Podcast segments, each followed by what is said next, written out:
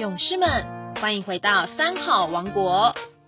有个故事，我想说给你听。各位大朋友、小朋友，大家好，我是台南市嘉里区延平国民小学校长陈山义。今天我来分享一个故事：猫和金元宝。猫和金元宝，金元宝。是多少人梦寐以求的财宝。每当过年时，扮演财神爷的人总会欢喜的分送金元宝给大家。即使是镀金的假元宝，受赠的人也不是开心不已吗？然而，自古以来，又有谁真能把金元宝留在身边呢？据说，过去曾有两个好朋友相约出游，途中发现了一个金元宝，两人都各自认为金元宝应该属于自己所有，起了争执，最后甚至大打出手，就为了这个不知道是谁。掉落的金元宝，两人心中都升起贪念，不但失去了往日情谊，更违背当时相约出游的美意。讽刺的是，当两人为抢夺金元宝扭打成一团时，突然一个失手。金元宝滚了出去，滚着滚着，滚到墙角边一只猫的眼前。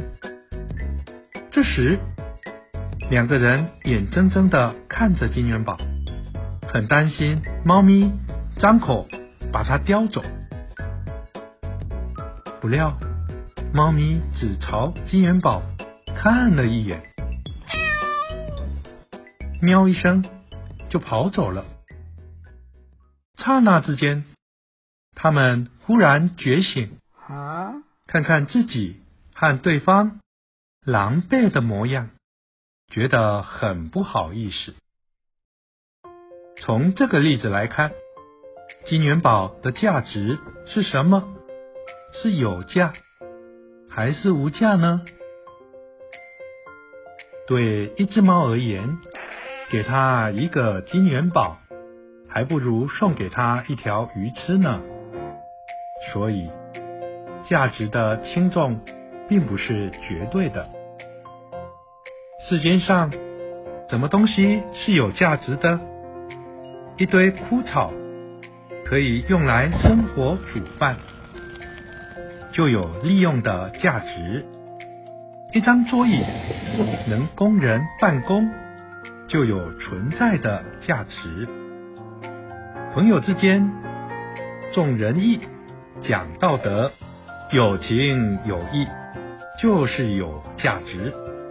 商人守信用、重然诺、一言九鼎，就是有价值。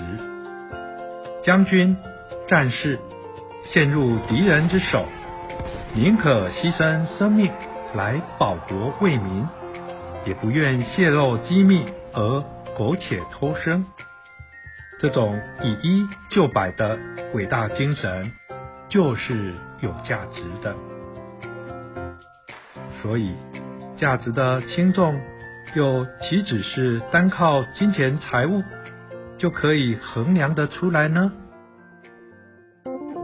各位小朋友，我们千万不要像故事里的两个。好朋友，因为贪心而迷失了本性。我们应当趁着求学期间好好学习，创造自己生命的价值，发挥人生的光与热。这一切就看我们如何去经营，如何去发挥喽。今天的故事就分享到这里。